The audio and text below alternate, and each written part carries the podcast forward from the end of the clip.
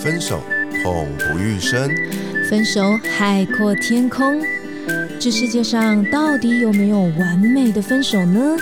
我是鼻头大叔，我是胡咪，欢迎收听《分手的九十九个理由》，陪你爱出自由，爱出丰盛。Hello Hello，我是鼻头大叔，我是虎咪。节目开始前提醒你，如果喜欢我们的节目的话，记得按下订阅以及开启小铃铛哦，你就会收到节目上架的第一手通知。耶，我们今天要来讨论关系的五种类型。哇，关系真的好难哦，胡明老师，真的就千千百百种啊，每一段关系的对象不都不一样，我时常会错乱呢，就是我有一种感觉，等一下，你知道人家会觉得你同时在跟很多不同的人交往，然后错乱了。我所谓的错乱是说，我回头去看每一段关系，我就会搞不清楚我到底适合或者是我喜欢跟哪一种人在一起。哎，不是会有越来越清晰的感觉吗？我不知道哎，嗯，那就是可能你的觉知还在摸索当中，可能是这个样子。所以，我们今天也帮大家就是梳理一下，说你在关系里面遇到的五种类型的样貌大概是哪五种？那我认为大家并不一定要把它界定为只是。男女恋情这种所谓的关系哦，我们就是讲人际的关系，其实会有五种相似呃五种情形哦。第一种情形就是你遇到这个对象跟你非常非常的像，这是坦白说对我而言，这个是最吸引我的一种。哦，我以为你会是我们等下第二类要讲的那一种。很多人在找伴的时候会找一个跟自己完全相反的。嗯，我们第一类现在说是完全完全相似，因为俗话说。物以类聚嘛，对不对？当我碰到这样子跟自己真的很像的人，不管是想法啦、价值观啦、为人处事，甚至是呃兴趣嗜好，我就会觉得说，哇，跟这样的人在一起太舒服、太轻松了。我们根本就不用多讲话，我们好像都可以彼此理解彼此的一些想法。啊，同温层就对了，同温层很厚很厚，超厚同温层。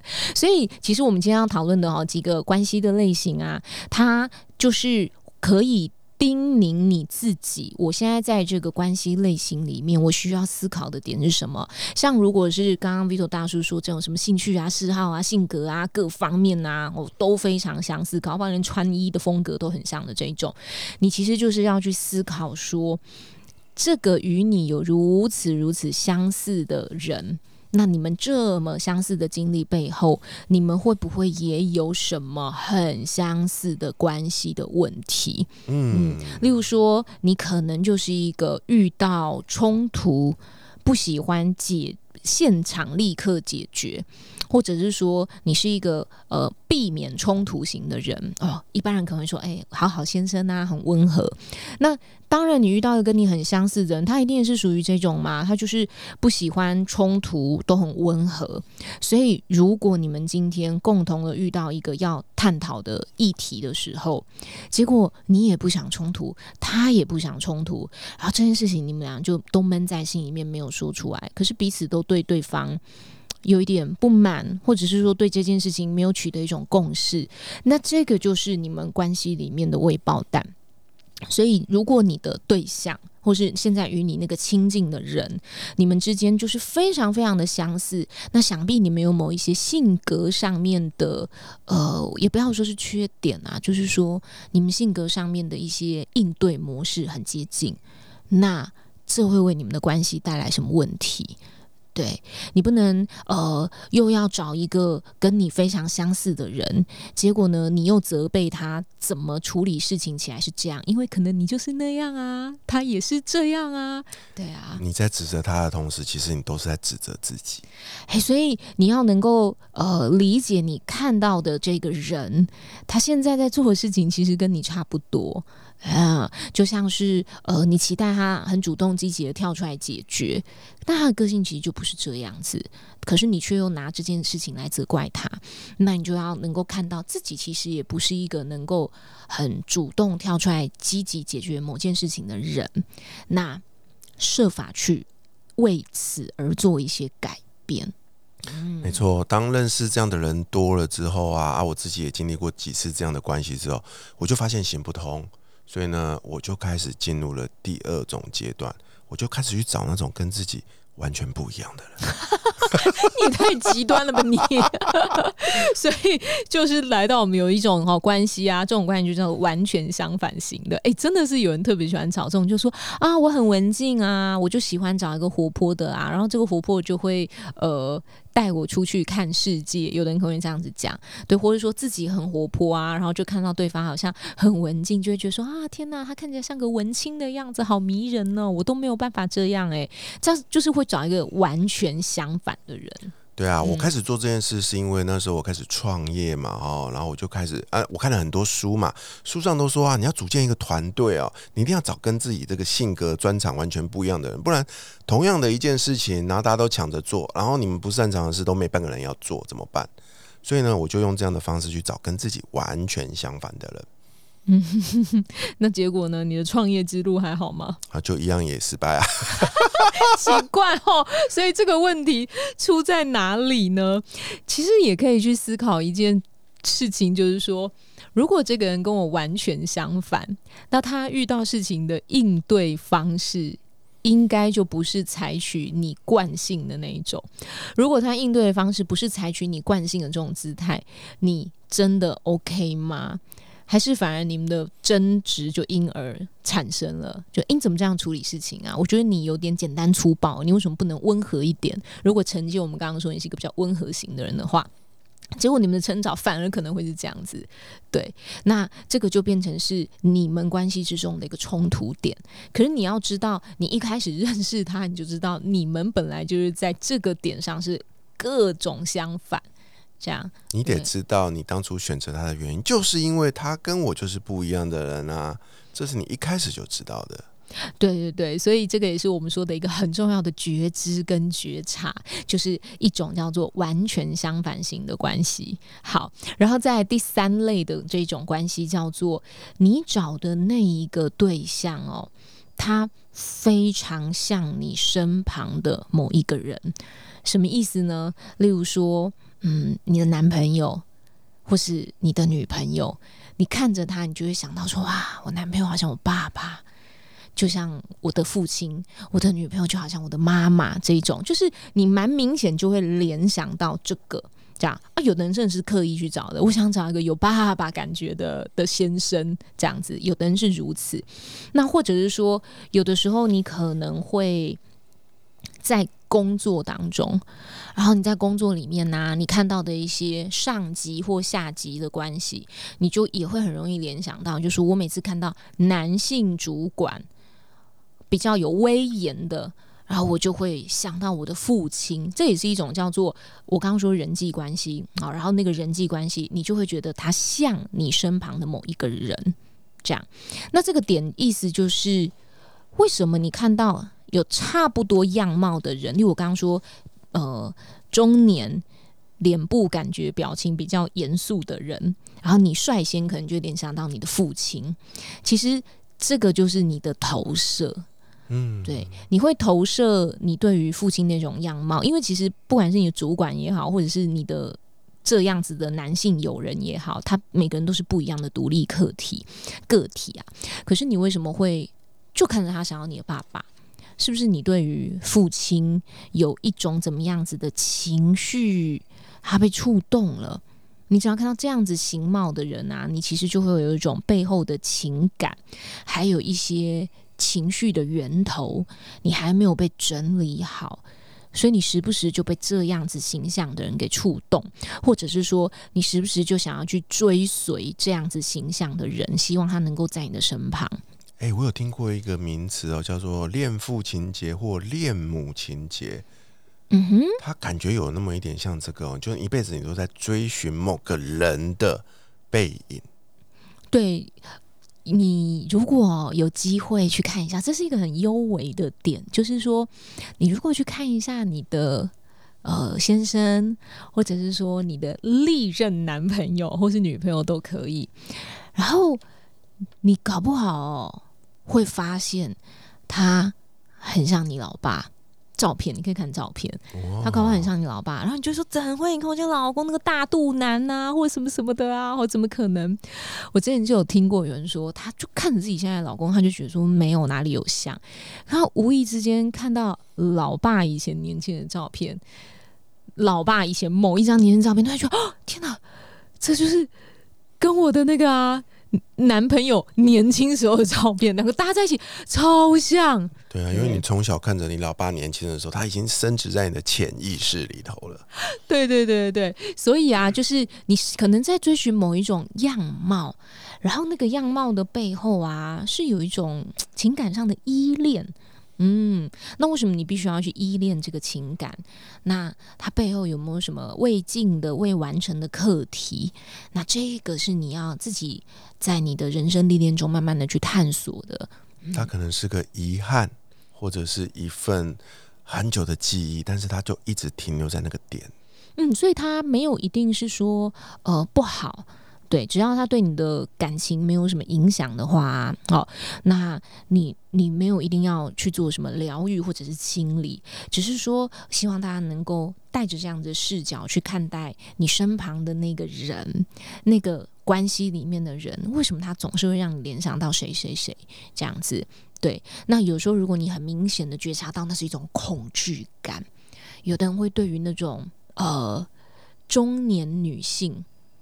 然后戴副眼镜，可能还是金属框眼镜的，对。然后他可能就会有一种畏惧，那畏惧也许来自于以前小时候妈妈责打他，然后妈妈就是那个样子，或者是说呃老师打过他，或是责骂过他的那个老师的样子就长那样子，所以他看到类似，他会有这样的情感。那你必须去做一些清理，那这对于你自己关系上面的疏通。是很有帮助的，嗯，对，因为以防你在遇到类似这样对象的时候，为什么人就说我老公的主管处不好，然后我就觉得我主管很针对我，或是这可能其实背后都有一点点你个人的情感投射在里面，这样没错。嗯，所以是第三类哦，那个人就是很像你身旁的某一个人。哇，那第四类就是一个很恐怖的人了，佛地魔级的，是不是？是的，其实就是心魔人物啦。对，第四类属于一种心魔型的，就是那个人哦，看了就讨厌。一看到他你就不喜欢他，一看到他你就很不想接近他。你们女生小时候不是都会说吗？我最讨厌班上的这个男生呢，就搞了半天你们都跟他在一起。怎么啦？超讨厌！我觉得这是男生吧，男生也会这样吧？男生不是看到某女生就很想欺负他？我以前遇过那种同学，男生真的是真的是幼稚无聊，就会去弹女生内衣的肩带。所以你看嘛，我们小时候常说的那句玩笑话是真的：打就是行，骂就是爱，讨厌就是。最喜欢了，哎，虽然听起来好像开玩笑，对不对？可是其实你知道，就是有时候关系里面那个说什么，我最讨厌他啦，那个死都不要跟那种人在一起。不喜欢，有时候也是一种在意，嗯。但是那是我们小时候嘛，有时候长大的时候，你甚至可能没有办法分辨，你就会觉得说，我就是非常讨厌这个人，不知道为什么这个人就这么的讨人厌。对，然后因为你现在长大，你有理智，但不会去什么弹他的肩带，其实说我是喜欢他，这样就是你是会。真的误以为自己是在讨厌他，嗯哼，可是你不晓得说，其实为什么你会对这个人有这么强烈的讨厌这种情绪的产生？其实有可能也是像我们刚刚说的那种，你有一个曾经，或者是也许就是现阶段很在意的点，那个东西没有被解决，嗯，所以你才会有这么大的情绪反弹。这样，那如果你要缓解这一类型的情况，这种属于心魔人物型的，其实你就是稍微缓一缓，给自己一些放松的态度，尝试去多理解一下对方。也许他跟你想象的那个心魔人物不一样，对，或者是说，嗯，你会更加的理解你自己，你更加理解你自己为什么会对这样的人很反弹，啊，也有可能你会发现是你的误会。这样子，你有没有遇过什么很心魔级的人物？有啊，我们时常听到一些女性的有人跟我们抱怨：，我老是我老是爱上坏男人，这个坏男人就我认为就是某一种心魔。那仔细去看看，他喜欢上这些男人都有相同的一个特质，就是一个模子印出来的。就是他其实知道自己不喜欢，也不应该找一个渣男，就对了，坏男人。但是他这个渣男对他又有那种致命的吸引力，他无时无刻不被他们的行为举止言行所吸引。这种怎么感觉其实是喜欢？他没有觉得很困扰。可是当事人不觉得，他就嘴巴就恨得牙痒，说我我再跟这种人在一起，我就剁手。结果他这十只手都剁不完。哦，这跟我们刚刚说的例子好像有点不太一样哎，因为因为我们刚刚说说你看到他你就觉得非常的讨厌到你想逃避他，所以才给的建议就是说你还是给点机会与他相处。那万一他又再继续跟这个渣男更多相处，我怕他就回不来了。所以我要说的事情，其实这个这样的例子，他应该不叫做渣男。嗯。他就是一个你说的嘛，就是我我其实心里面是喜欢他的，但是我把他妖魔化了。嗯，这是一种哦，把他妖魔化型了这样子。没错，对。然后也有一种就是你其实就特别反感对方这样子。嗯，对。其实我自己有过一个类似像这样的经历哦，那个经历就是说，呃，我看到一个人，然后我我真的感觉这个人让我感觉他特别讨厌。嗯。就是我很少看到对方，然后我会觉得说对方这样的行为让我很反感，因为我们也活了有一些年纪了，有一些修为了，对很多事情其实就是都能够笑笑淡然处之。所以当我内心有一个感觉，就是为什么会觉得这个人很讨厌？因为他很不拘小节，他很呃，怎么说呢？活泼或过度活泼这样子的那种不拘小节。然后我就会觉得说，哎，这个人真的很没规矩。我心里面的想法，这种怎么会有这么没有规矩的人呢？这样。然后我后来呢，再去检视自己，说为什么我会觉得这样是很没规矩而让我生气。所以我就发现，我更进一步的可能去交流的时候，我就会发现说，其实他就是活得很自在而已。哦，他拥有你想要拥有的。只是自在，可是因为我没有办法活出那种自在，于是我用另外一种感觉去感受，我就会觉得说这种叫没规矩这样子，然后这种叫做什么不庄重这样，所以呃那种你更深层的去探索，说你觉得他很不喜欢，你不想去合作，不想去有交集的人，有没有可能是这种情况？像有的人找合作对象就会说，我最我觉得哦，那种哦天马行空的人呐，就不要跟他合作，他很容易给你出包这种的。我们就是要找规规矩矩的人，对，有可能是属于这种。可是你知道，反而就是因为你觉得他很讨厌那种，他好讨厌，他不按牌出牌，有没有可能更进一步的交流？你发现他会给你合作创造很多的点子。哎，有哎，我听你讲到这边，我我也想到我的一个经验哦。我以前也曾经有过很讨厌的人哦，真的，真的，真的讨厌到牙痒痒。我一看到他，我就全身不舒服的那一种。可是后来呢，我就觉得，因为常会碰到嘛，我就有一天我就觉得不行不行，我这样我要自己改变自己，我就好好的觉察一下，我到底讨厌他什么东西。我冷静的在一张纸，我找了一张纸去写下来我讨厌他的那些行为。哎，说也奇怪哦，我写出来的那些行为。其实都不讨厌哎，都是我想要的。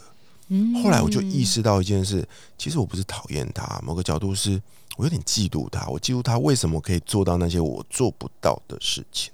哎，有一种向往。我们那种上课的时候啊，就是当老师我们在教书的时候，有时候真的也会有这种情况。哎，就是呃。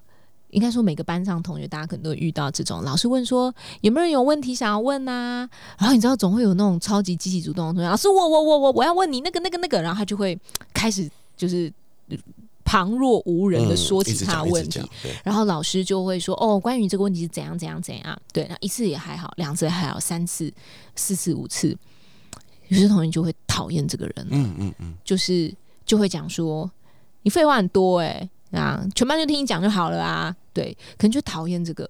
可是如果我们依据这样的感受哦，你去分析自己为什么你会觉得那个人很讨厌，有没有可能其实你很想展现自我？他做了你不敢做的事情，然后你不敢展现自我，你就你闭嘴啊，你吵死了，然后反正就是去欺负这个同学，其实都是有这种类似的心理感受的背景这样。所以啊，你讨厌的那个心魔，某个角度，他或许不是魔，嗯，那个魔在你心里。那他可能是我们要讨论的第五种 对，还有一种叫天使型的人物。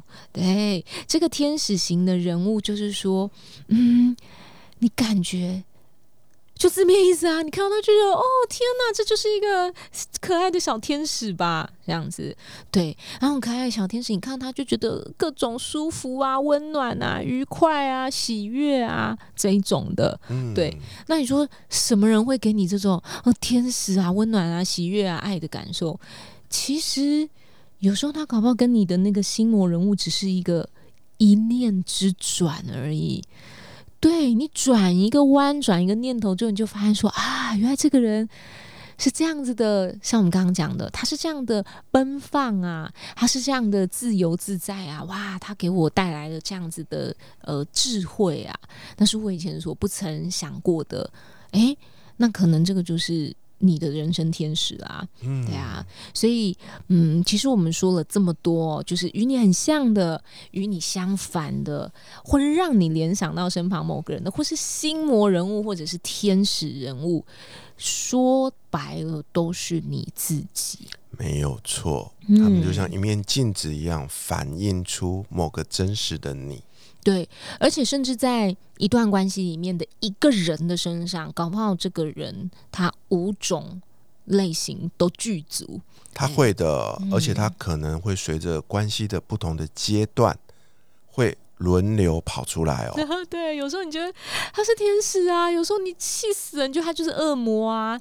有时候你会发现你们有好多类似的地方哦。你看他做某些动作，你又想到了你曾经生命中的某一个重要的他者。这样，反正不管是哪样子的一个关系，其实我们都是希望大家带着那种觉察，然后那份觉察哦，时时打开。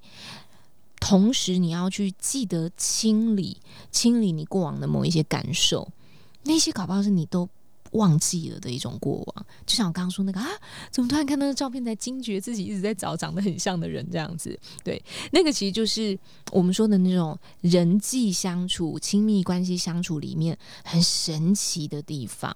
因为你没有有一个对方与你互动的时候，其实就你一个人像一座孤岛一样在生活的时候，你是没有办法感受到这些的。没错，所以我们常说啊，在一段关系里面，我认为最弥足珍贵的是两个人共同彼此面对、彼此相处、共同成长的这个历程。对，而且你愿意很接纳、很开放的去感受你与这个人，或是你的每一段关系当中的各种可能性，而不要去限定他。无论你现在陪在你身边的他是哪一种类型。我认为啊，都是上天给你最好的礼物哦。好好的面对他，你将可以在这段关系里面更了解自己。新朋友，如果听到这里喜欢今天分享的话，记得为我们留下五星好评，让我们知道你喜欢今天这个主题。也欢迎追踪胡咪跟 Vito 大师的粉丝专业，与我们近距离互动。相关内容会放在这一集的节目资讯栏里面。永远记得活好现在，未来绽放。我是胡咪，我是 Vito 大叔，我们下一集见，拜拜。